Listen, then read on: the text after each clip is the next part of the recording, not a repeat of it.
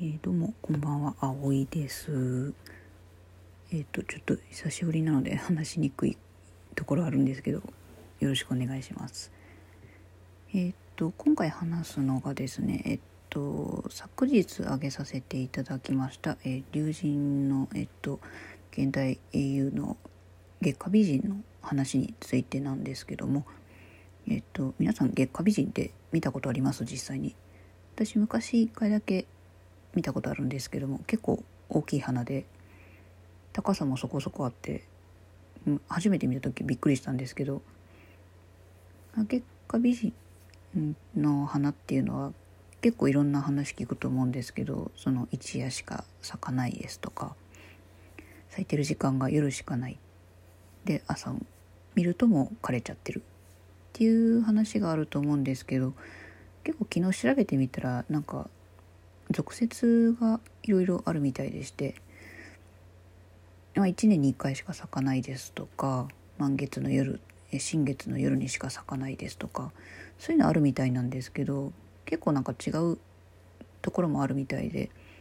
月下美人っていうのはその環境が良ければ1年間に34回は咲くっていうのもあるみたいなのでもう1年に1回っていうのは一概ではないみたいな話らしいんですけども。今回はそういう俗説を盛り込んで友人書いてみたんで、まあ、もしまだ読んでないっていう方いらっしゃったら読んでみていただけたらなと思うんですけど、まあ、読んだ前提でちょっと話させていただくんですけど。でなんで今回その月下美人とその仁君どういう関係なのかっていう話なんですけども。そもそも龍造がその、まあ、昔からその月下美人に縁があるっていうか小さい頃からまあ家にあったとかそういうのあったらいいなと思っていろいろ考えてみたんですけどこう花が咲くたびにこううんとまあ言ったら仁君に会えるみたいなことが、まあ、小さい頃からあってでそれが年齢が上がるにつれてその関係も変わっていって。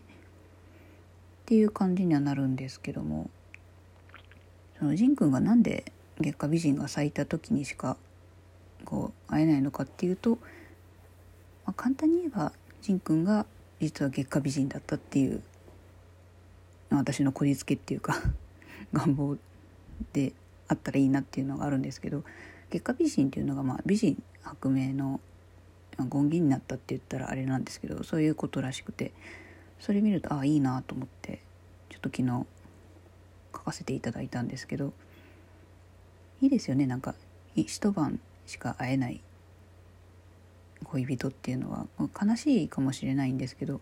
その分ちょっと愛も深まるかなと思って今回書かせていただいたんですけどうんと作中にも書いたんですけど龍造の部屋にもベランダにも置いてあるんですよね月下美人。朝になるとまあ枯れてたっていうあれなんですけどだからこう龍造の周りには常に月下美人があったの実家にもまあ言ったらお母さんとかおばあちゃんが育ててたとか。で龍造も今こう社会人になって一人暮らし始めた時もまあ手元に月下美人があった。でそれをまあベランダで育ててて、まあ、満月の夜7月の蒸し暑い時期に、まあ、家に帰ってる時にふと自分の部屋をたまたま見上げると、まあ、花が咲いてたでもしかしたらと思って、えー、急いで帰ってみると、まあ、仁君がいてくれたっていう、まあ、流れにはなってるんですよ今回のは。そういう話をすると仁君はまあまあ、今の話でわかると思うんですけど人ならざるものっていうふうになりますね。化粧の類っていうんですかね、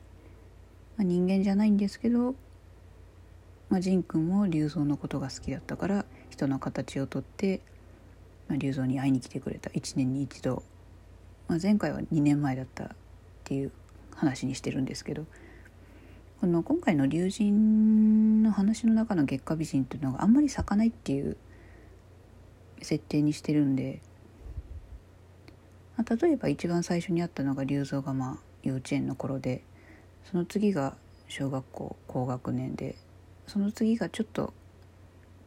えっ、と期間短くて中学校入った時でその後がその1年後でその次はちょっと飛んで、まあ、高校2年生ぐらいっていうような感覚でまあ龍造と仁君が会ってたらいいなってていうのがあって書いたんですけど。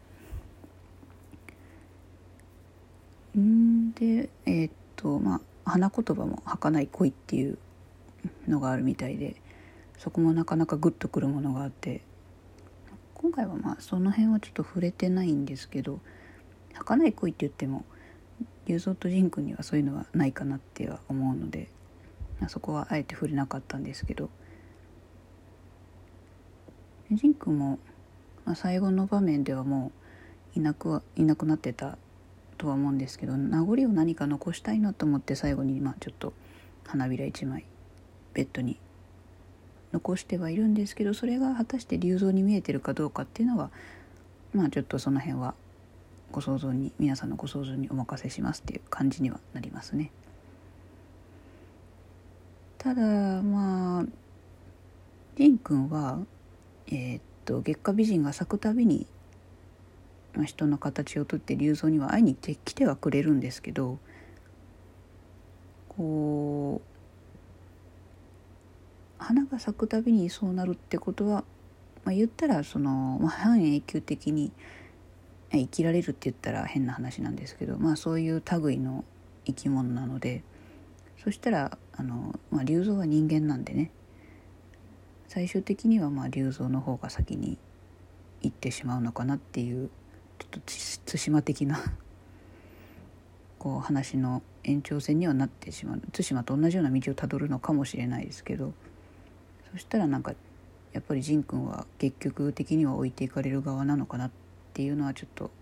私もちょっと書いてて思ったのはありますね。そこまでは書いてないんですけど。